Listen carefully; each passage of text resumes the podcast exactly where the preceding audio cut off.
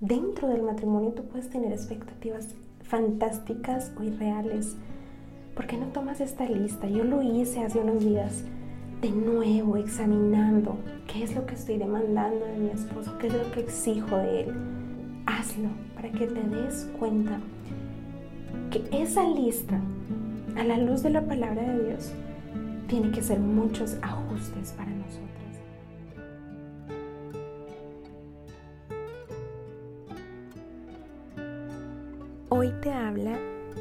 María de Villaseca en un nuevo episodio de tu podcast durante el día Un Respiro. Bienvenido.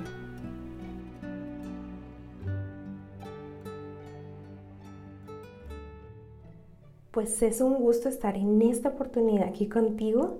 La verdad que el tema del que vamos a estar hablando hoy es de mucho ánimo, de reto, pero sobre todo de confrontación para mi vida personal como una mujer casada, pero sobre todo como una hija de Dios, reflejando a través del matrimonio a Cristo y a su iglesia. Y este ha sido el máximo exponente en este tema. Yo oré y ruego al Señor que este corto episodio sea de mucha ayuda, de mucho ánimo para ti, enfrentando la realidad y la belleza del matrimonio. Estaba leyendo hace unos días mis notas eh, de consejería prematrimonial. Pues te cuento, estoy casada hace un año y algunos días. Y si bien es cierto, estoy también en esta etapa conocida como la luna de miel, la cual estoy disfrutando, eh, gozando con la bendición del Señor, pero también en un año he enfrentado las realidades que vienen en el matrimonio.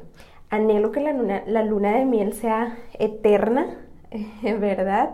Pero también soy consciente en un año de las realidades que hemos experimentado junto a mi esposo y le agradezco al Señor por esta oportunidad de compartirlo. No lo he hecho mucho, pero siento que estamos en un espacio en confianza donde podemos hablar y eh, expresar aquellas cosas que son reales dentro de la relación matrimonial, pero también tengo el ánimo, el gran ánimo, porque no depende de mi experiencia personal, de libros, recursos, revistas, tips que me hayan servido, sino que lo que vamos a estar compartiendo, de lo que te voy a hablar, viene de la única verdad absoluta, y verdadera que existe y es la Biblia. Tal vez tú tienes más años de experiencia en el matrimonio y esto te ha hecho conocer un poco más de lo que se requiere en esta etapa, lo que trae esta etapa, lo hermosa que es, pero también la realidad que en ella existe. Si en algún momento quisieras compartirnos algo, estamos muy gustosos de también leer o escucharte para que sea de ánimo a nuestras vidas. Pero gracias a Dios que tenemos su palabra. Gracias a Dios que hoy nos podemos sentar, si estás ahí en tu cocina, eh, tal vez en la oficina, en tu carro, escuchándonos, pues tenemos el grato privilegio de abrir la palabra de Dios y de hablar entre mujeres cristianas acerca de la realidad del matrimonio. Y yo estaba en estos días eh, regresando a la agenda, me encantan las agendas, eh, donde estuve tomando las notas de mi consejería prematrimonial. Eh, gracias a Dios tuve la oportunidad de recibir consejería por más de siete meses. A la distancia, pues mi esposo estaba en los Estados Unidos, luego estaba aquí en Perú y yo estaba en Colombia. Entonces, fue un periodo eh, de reto porque no íbamos a recibir nuestra consejería presencial, pero tuvimos la oportunidad de tener a mi pastor en Colombia y al pastor principal de la iglesia donde estamos sirviendo dándonos consejería. La, intensidad de consejería la tuvimos con mi pastor y fue una bendición. Eh, lo amo eh, como pastor y también tengo el privilegio que él sea mi hermano. Entonces fue de mucha ayuda para nosotros recibir esta consejería. Tengo una agenda llena de notas. También me di a la tarea de preguntar a sabias mujeres de Dios acerca del matrimonio y qué recomendaciones tenían para mí. Pero en estos días eh, acabo de cumplir un año y algunos días de casada y me encuentro en esta etapa, ¿verdad? del matrimonio y la luna de miel en su esplendor, lo cual anhelo que siga ah, para siempre con la gracia del Señor. Y al buscar y rebuscar estas notas, pues me di cuenta de algo. Y es que había olvidado o he olvidado algunas eh, partes esenciales en mi relación con mi esposo. Y fue la etapa o el momento de enfrentarme con la realidad. Sí está escrito en una agenda, sí, eh, tiene al lado versículos de la escritura, pero durante un año eh, he fallado y me enfrentaba con esto, no puedo hacer todo, pero no puedo hacer todo en mis fuerzas. Y tal vez tú te encuentras así. En este corto episodio yo quiero compartir contigo algunas cosas de las cuales no estamos haciendo eh, un buen trabajo, no estamos echando mano de la mejor manera y en las cuales Dios quiere confrontarnos. Como me encontraba en estos días leyendo, analizando, meditando en la escritura y pensando, wow, qué importante todo lo que refiere la Biblia acerca del matrimonio. ¿Cuántas cosas he olvidado? Tal vez tú llevas 10 años, 5 años, 3 años, 25 años casada y probablemente también tuviste consejería. Qué gran bendición esa etapa anticipada al matrimonio, pero yo te pregunto, ¿qué ha pasado en los últimos años, en los últimos meses? ¿Cómo se encuentra la vamos a decir, la salud de tu matrimonio en este día? Wow, es una pregunta que cada una debe responder y tenemos la responsabilidad de responderlo. Al leer todos estos consejos, estos puntos, pues también me encontré un artículo que leí hace algún tiempo y quisiera leerte lo que dijo un hombre escribiéndolo eh, en un artículo él dijo lo siguiente, y voy a leerte. Dijo así. Recuerdo muy claramente las palabras con las que muchos me advertían cuando les hablaba de mis planes de casarme. Me decían, no desaproveches tu juventud, no cometas ese suicidio. Te quedan aún muchas más cosas por vivir antes de dar ese paso. Recuerdo observar las miradas de esos ojos escépticos al conocer la ilusión que me hacía declararle el amor eterno a mi novia. Qué equivocados estaban. Vivimos en una cultura individualista. Los que nacimos en los 80s y los 90s, dijo este joven, somos hijos de una generación que experimentó un cambio social radical y fugaz. Los valores conservadores empezaron a morir lentamente en la década de los 70 y 70. La sociedad estaba cansada de ver racismo, machismo y clasismo.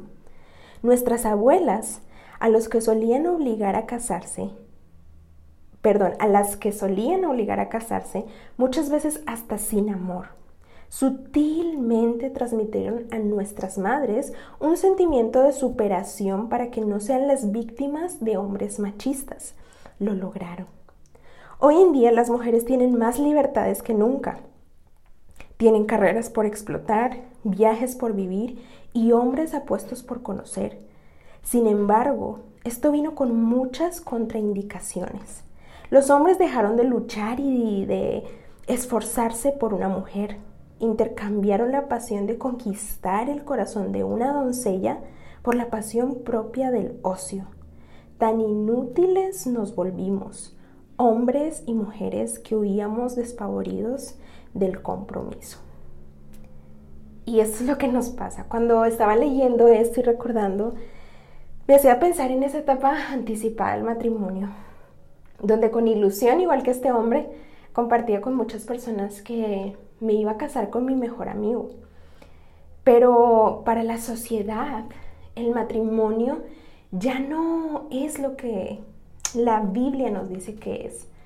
Más bien todo el mundo está huyéndole al compromiso y las mujeres, es verdad, hemos sido engañadas con que tenemos más libertades que simplemente ser esposas de un hombre.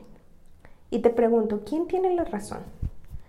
¿Nuestros antepasados, la cultura, la sociedad, el modernismo? Ninguna de estas cosas tiene la razón. La primera dice que seguir los patrones conservadores no es lo correcto. La segunda dice que pues tenemos que ser tolerantes a todo, pero no, tolera, perdón, eh, esa visión conservadora. La verdadera pregunta es, ¿qué dice Dios? Y yo sé que tú llevas casada y esta parece una historia para jóvenes que están a punto de casarse, pero no, no es así. Debemos retomar lo que dice Dios como mujeres casadas. Dios ha sido fiel. Yo tengo más de un año de estar casada con mi esposo. Han sido los días más felices, aventureros, interesantes, increíbles, emocionales, aún paradójicos. Nos casamos eh, de la manera más correcta o ortodoxa, pudiéramos decir, posible, eh, teniendo los planes anticipados, mostrando lo que íbamos a hacer antes del matrimonio. Eh, guardándonos para esto.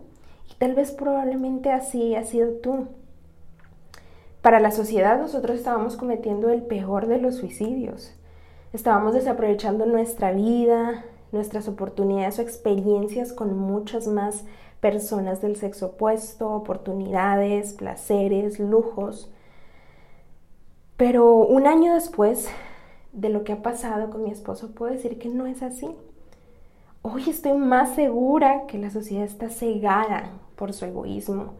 Algunos creen que soy esclava cuando hablo de la manera en que me expreso frente a mi esposo, ¿verdad? Porque mm, trato de respetarle en el orden que Dios nos ha dado. Algunos creen que estoy sometida o forzada a obedecer, pero realmente soy más libre la Biblia nos dice todo lo que debemos saber. Solamente hay que leerla.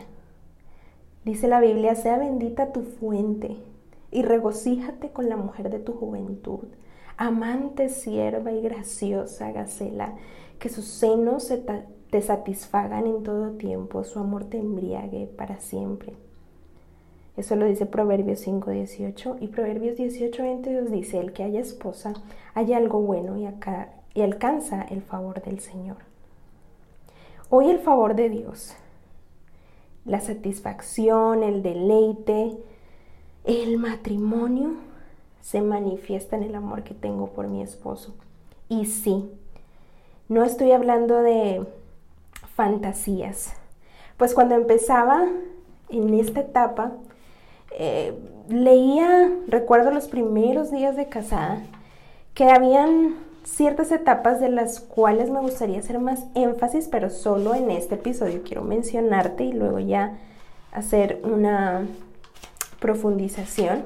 Y es que hay cuatro etapas. La etapa romántica, y tal vez tú la pasaste. Ahí no eras capaz de ver las deficiencias o las eh, eh, debilidades de, de, tu esposo. Eh, un poco de tiempo, un poco de tiempo después de que te casaste, no tampoco querías ver la realidad y, ¿verdad? Tomó tiempo saber y entender que habían deficiencias en el otro. Esa es la etapa romántica, antes, donde todo es perfecto, donde están las citas, y es una parte importante, no, no solamente antes del matrimonio, pero en el matrimonio. El romanticismo debe existir, debe estar. También está la etapa de la realidad. El matrimonio tiene que tener sacrificio.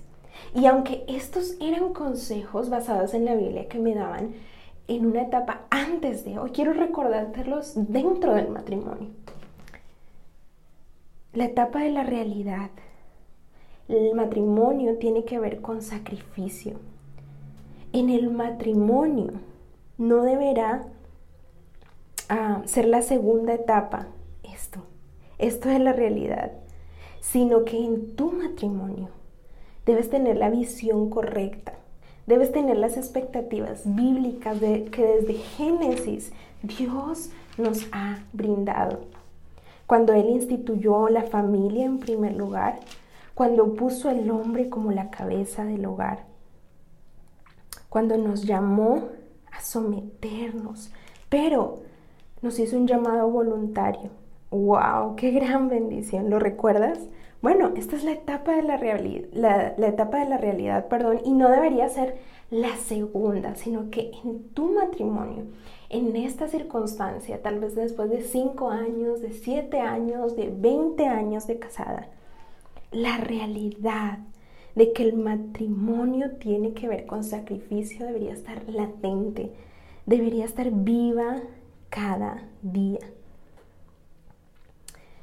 También está la etapa de el choque o la regresión, donde las expectativas muy altas, que por cierto ningún hombre puede cumplir, eh, se esfuman porque como ningún hombre la puede cumplir, entonces choca con tu realidad y la mía.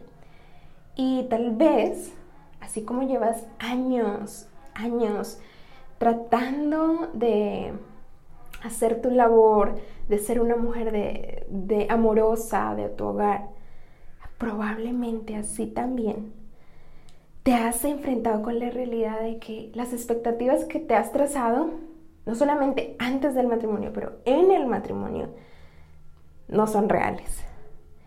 Y si no estás bien preparada, si todos estos años, y todos estos meses, si eres recién casada, si todas estas semanas te has chocado con esta realidad y no estás bien preparada para, para enfrentar esta realidad de que tu esposo es un hombre pecador con una naturaleza humana caída, entonces tú vas a tener problemas y seguramente los has tenido, como yo. Hay un porcentaje muy alto en todas las iglesias, incluso en las parejas pastorales, con estos problemas. En la etapa de el choque o la regresión. Hay una cuarta etapa y es la etapa del reavivamiento. Es que se trata de enfrentar la realidad teniendo en cuenta la consejería bíblica y a este punto quiero llegar. Te he resumido pero el reavivamiento o el avivamiento se trata de enfrentar lo que está sucediendo en tu hogar al día de hoy, lo que tú estás haciendo como esposa y en tu llamado, teniendo en cuenta la consejería bíblica que te ayuda a salir de la etapa anterior, de esa etapa donde tus expectativas no son cumplidas, donde tus necesidades no son eh, saciadas donde te encuentras en un verdadero problema. Necesitamos prepararnos para la realidad. Y hay una realidad en el matrimonio. Cometemos dos errores, creo que yo, grandes. El primero de ellos es no buscar ayuda por orgullo. Y si los jóvenes están buscando ayuda antes del matrimonio, bríndasela. Bríndasela con la luz de la palabra y tu experiencia. Si hay un joven, una jovencita que está buscando consejo antes de casarse, bríndalo. No creas que no tienes la oportunidad o que no eres apta para. Ora, estrúyete en la palabra, usa tu testimonio y ayúdalos. Pero tampoco o no te quedes en ese lugar donde no pides ayuda. Esto nos cuesta entre más pasan los años de matrimonio. Nos cuesta pedir ayuda. Estamos en un círculo de estar solamente en la etapa del choque, en la etapa de la realidad y hemos perdido la etapa romántica en el matrimonio, que es importante, y la etapa de avivarnos, de ese avivamiento que tiene que haber. El primer error es que no hay solución porque no buscas ayuda. Y es que es así. En este año si te soy sincera, las veces que he pedido un consejo a una esposa de pastor han sido mínimas. Y no te voy a decir que es por discreción o por prudencia o porque no tengo a alguien a mi alrededor que pueda ayudarme. La verdad es que ha sido por orgullo, por vergüenza, por el qué va a decir. Y esto es importante, no vayas a cualquier persona, busca una mujer piadosa, busca una mujer sabia, una mujer de la palabra. Ella no va a sorprenderse, ella no va a alarmarse ni a rechazarte Deja que te ayuden, deja que la escritura te ayude. Busca ayuda, no seas orgullosa. Y esto me ha servido a mí en este primer año de casada. La ayuda va a fortalecer tu nuevo hogar o tu hogar con los años que tenga. Hombres y mujeres aptos pueden ayudarte a encontrar el consejo bíblico, la, la respuesta, la solución está en la palabra de Dios. El segundo error que cometemos es hacer y hacer comparaciones. El hombre de esta hermana es mejor. El esposo de aquella mujer es mucho más que mi esposo. Él sí hace, él sí es un líder, él sí le ayuda. Y tantos otros comentarios que podemos dejar que dominen nuestra vida por nunca parar de hacer comparaciones. ¿Sabes qué? Hay una buena receta para este punto y te animo a que la hagas, independientemente de los años que lleves casada. Escribe tus expectativas en una hoja y las vas a examinar y las vas a comparar con los principios bíblicos, con lo que Dios dice las expectativas de un esposo comparado con la realidad. Cumple esa lista con lo que Dios dice. Y a las jóvenes, si en alguna de, de estas oportunidades, si en este momento has llegado hasta aquí, has escuchado, aquel hombre con el que deseas casarte, cumple con lo que Dios dice para ser un hombre de Él, para ser un hombre de Dios. Miren, algo que hemos dejado que pase es que tanto antes como en el matrimonio hemos dejado que la sociedad, como expresaba aquel hombre, que la familia con su trasfondo eh, distorsionado o disfuncional, que las revistas, que las series, la televisión, las películas nos digan cuáles deben ser las expectativas para un esposo dentro del matrimonio tú puedes tener expectativas fantásticas o irreales. ¿Por qué no tomas esta lista? Yo lo hice hace unos días de nuevo, examinando qué es lo que estoy demandando de mi esposo, qué es lo que exijo de él. Escribí mis expectativas y al final, no te voy a decir el resultado, pero hazlo para que te des cuenta que esa lista, a la luz de la palabra de Dios, tiene que ser muchos ajustes para nosotras y nos va a quitar y nos va a mm, sacar de esa idea equivocada acerca de lo que tiene que hacer mi esposo para mí, de entre comillas mis necesidades, cuando realmente estamos siendo egoístas, caprichosas y muchas veces manipuladoras en nombre de las necesidades que tenemos. Esos dos errores, préstales atención, busca ayuda y no hagas comparaciones. Ten gracia al hablar. Es importante saber que no puedes hacer todo. Muchas veces en nuestro anhelo de querer lo mejor para nuestros esposos, eh, nos encontramos amargadas, llenas de eh, resentimiento, haciendo totalmente lo opuesto a lo que Dios nos manda como esposas, porque queremos hacer todo. Todo lo puedo hacer como esposa. Yo puedo cambiar a mi esposo. Yo puedo hacer esto por él. Yo me puedo encargar de todo. Y es una mentira que has creído. Porque nuestra naturaleza caída, porque también somos pecadoras, hay una realidad. Y es que necesitamos batallar día a día, no contra nuestros esposos. Ellos no son nuestros enemigos sino contra nuestra misma naturaleza, contra las ideas que el mundo nos trae. ¿Sabes qué? Esto no es nuevo. Esto de la sumisión como un término obsoleto, un término arcaico, como algo sin sentido, de el respeto y la honra hacia el hombre por, por el dado por la mujer.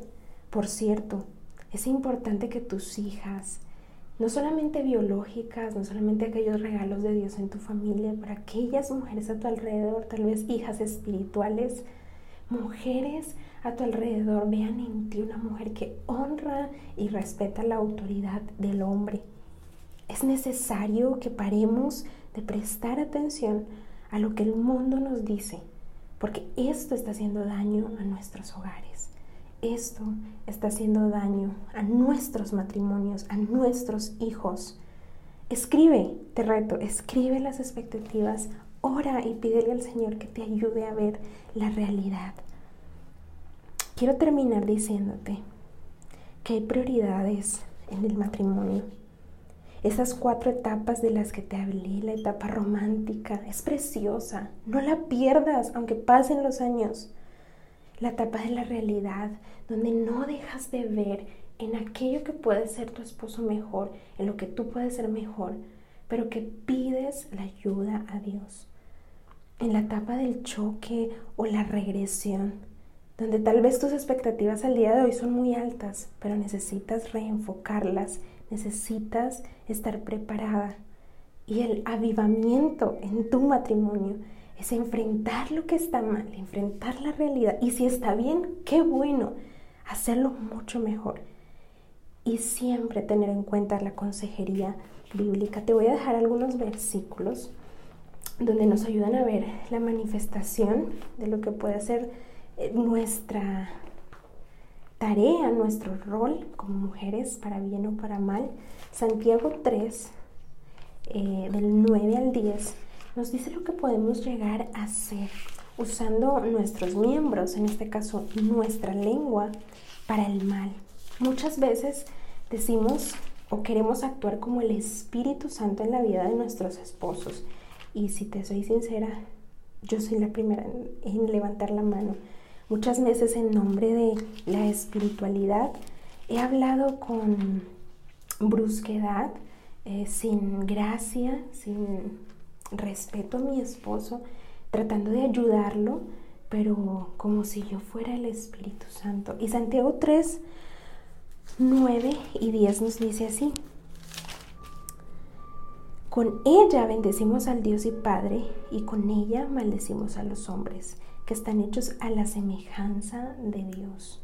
Hablando de la lengua, hay que tener mucho cuidado con nuestras expresiones. ¿Cuál? Eh, creo que uno de los máximos retos eh, cuando pasan y pasan los días, los meses de casada, es poder mantener un respeto por mi esposo, reenfocarme cada día a ver lo que él es que mi boca, que mi lengua pueda bendecirlo con lo que le digo. Y sí, cada día lucho por mi naturaleza, pero aquí Dios nos muestra lo que puede hacer nuestra lengua. También podemos tener motivaciones egoístas. Santiago 4 dice, ¿de dónde vienen las guerras y los pleitos entre vosotros? Versículo 1 y versículo 2 dice, ¿No es de vuestras pasiones las cuales combaten en nuestros miembros? Codiciáis y no tenéis, matáis y ardéis de envidia y no podéis alcanzar, combatís y lucháis, pero no tenéis lo que deseáis porque no pedís. Y si hay un arma que nos va a ayudar a cambiar nuestra visión de qué debe ser mi esposo, de qué debe ser mi matrimonio, es pedir y si hay algo que no tenemos en nuestros hogares, en nuestra relación íntima con nuestros esposos, si hay algo que falta que tú puedes ponerle el nombre, llámese respeto, llámese fidelidad, lealtad, compromiso, si hay algo que falta, ponle el nombre tú. Es porque no pedimos. Si vemos dificultades, deficiencias en nuestros esposos, que claro que existen como existen en nosotras, y no pasa nada, es porque usamos nuestra boca para mal y no pedimos. Si no hay un efecto en nuestros matrimonios es porque, como dice Santiago, no pedís. Pedís y no recibís porque pedís mal. Hay algo que pedir, es sabiduría para nuestros hogares, es amor, es control del Espíritu Santo. Es dejar de criticar, de estar airada, de estar acusando todo el tiempo a nuestros esposos. Tú y yo no somos el Espíritu Santo. No podemos usar nuestro rol de ayuda idónea para que se cumplan nuestros deseos y nuestros caprichos. Hay algo importante y es que no podemos vivir de fantasías e ilusiones. Dos personas se han unido, tú tomaste esta decisión y es una decisión maravillosa. Después de la salvación es la mejor decisión que cada una de nosotras como mujeres casadas ha tomado. Hay una prioridad, pero sabes que también hay una responsabilidad mayor y esa se encuentra en lo que el matrimonio refleja esto que voy a decir, quiero que te anime a cumplir con agrado lo que Dios ha designado para el matrimonio. El matrimonio no solamente es para ti, el matrimonio no solamente es algo para un círculo pequeño. El matrimonio es un misterio del Evangelio y lo vemos primeramente en Génesis 2.24 y luego ese misterio es explicado en Efesios 5 y te animo a que lo estudies. Explica allí la Biblia el punto del matrimonio. No es solamente de dos personas felizmente casadas, sino que es un retrato de la realidad, de la realidad espiritual mayor. Está señalando directamente a la relación entre Cristo y la iglesia y refleja la profundidad de su unión. El matrimonio no solamente es para ti, el matrimonio es necesario en un mundo caído. Cada persona en la relación matrimonial se encuentra con un reto. El esposo tiene una labor y tú tienes una. Tienes un rol particular. Puedes reflejar claramente la naturaleza de lo que Dios ha hecho como correcto, como verdadero, como bello. El marido ama a su esposa y la sumisión de la esposa es un eco del liderazgo de Cristo y la sumisión de la iglesia. Vivimos en un mundo caído y nuestros matrimonios como cristianas deben ser reflejo del amor de Cristo y de la sumisión de la iglesia por su Señor. Para cualquier mujer del mundo es muy fácil o es muy natural más que fácil ser sometida a la fuerza para cualquier mujer. Por eso es que cuesta tanto este término en los últimos días. Porque cualquier mujer sin Dios, cualquier mujer que no ha experimentado y aceptado a Cristo en su vida, puede someterse o puede ser sometida por una dictadura, por un hombre, por una mujer, de manera forzada. Pero quiero decirte que para ti y para mí no es igual. Para ti y para mí, la sumisión no es forzada. La sumisión es una decisión voluntaria. La sumisión habla de orden. Quiere expresa y quiere decir ponerse debajo de. No eres inferior en valor. Eres el, del mismo valor ante los ojos de Dios, ante sus ojos. Tú y yo somos valiosos de la misma manera que los hombres. Pero en orden, tú tienes un rol que cumplir, yo tengo un rol. Y esa sumisión para una cristiana genuina, no es forzada. Dios no te obliga. Eso no existe. La sumisión es una decisión voluntaria. de reflejar la sumisión del Hijo de Cristo al Padre, de reflejar, de tener la oportunidad de reflejar lo que es Cristo, de parecerte a Él en tu respeto, en tu cuidado, en tu obediencia, en tu fe aún, para creer que lo que Dios va a hacer a través del liderazgo de tu esposo es correcto. Y todo esto que te he hablado, lo voy a encerrar bajo el marco de que estoy hablando con mujeres que por la gracia de Dios tienen esposos creyentes, que gozas de una guía o de un liderazgo cristiano, de un hombre salvo. Entiendo que hay muchas de ustedes, muchas mujeres en nuestras iglesias que no gozan de esta bendición de tener esposos cristianos y para ellas hay ayuda y para ellas hay consejo bíblico y vamos a tratarlo después, pero todo esto que te hablo es bajo el entendimiento de que tu matrimonio está salvaguardado por la decisión personal de tu esposo por Cristo y tu decisión personal. Dios quiere hacer grandes cosas de tu matrimonio. No dejes que tu propia carne y que olvidar los consejos, los preceptos de Dios te lleve a estar derrotada, a vivir anhelando lo que otro matrimonio tiene. Y sabes que me encanta, en la actualidad me encanta que dentro de los muchos usos que se le pueden dar a las redes sociales, en los cuales hay muchos de los que no estoy de acuerdo, algo que me encanta ver es fotos de parejas, de esposos cristianos amándose, mostrando su familia, mostrando el amor que hay en ellos y no como una ilusión irreal, sino como el fruto de estar sometidos delante de Dios, el fruto de vivir cada día bajo el control del Espíritu Santo. Y tú y yo podemos ser así.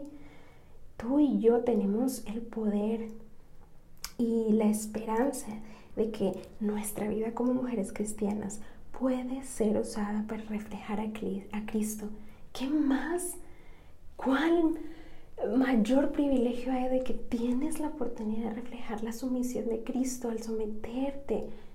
Recuérdalo voluntariamente a tu esposo. Para la mujer cristiana la sumisión no es forzada, es una decisión voluntaria. Yo te invito a que tomes la decisión de reflejar al mundo perdido, de reflejar a la iglesia, de reflejar a tus hijos lo maravilloso del plan perfecto de Dios a través del matrimonio. Quiero dejarte unas preguntas para diagnosticar la salud de tu matrimonio. Y con esto voy a acabar. Algo muy práctico. Se agarran las manos, tú y tu esposo se agarran las manos en el sofá, eh, dando un paseo, en la calle, durante la oración en la iglesia, en el carro. Mm, también otra pregunta, ¿cuándo fue la última vez que dijiste gracias? No, no solamente de esa parte cortés o de la educación que nos enseñan, sino de una expresión específica de gratitud a tu esposo. Porque tal vez lavó los platos, porque te permitió dormir más tiempo, o porque él trabaja muy duro para proveer, porque cuida también a los niños y les ah, guía a la palabra de Dios. ¿Cuándo fue la última vez que, planificaste una sorpresa para él? Wow, aquí lucho mucho yo, quiero serte sincera. ¿Cuándo fue la última vez que han avergonzado o que sus hijos se han sonrojado al verlos juntos? Dándole ese cariño y ese lugar a papá dentro del hogar, verlos jugando, haciendo, este, ¿verdad? Eh, algunas cosas hasta un poco cursis para los hijos, pero en realidad les está fascinando y estás mostrando un marco de lo que es el matrimonio. ¿Cuándo fue la última vez que salieron juntos? Que pasaron simplemente una conversación para escuchar lo que él dice. ¿Cuándo fue la última vez que oraron juntos? Hay mucho que pensar y mucho que ajustar en nuestros hogares. Pero el consejo bíblico siempre, siempre va a tener triunfo y victoria si tan solo lo escuchamos.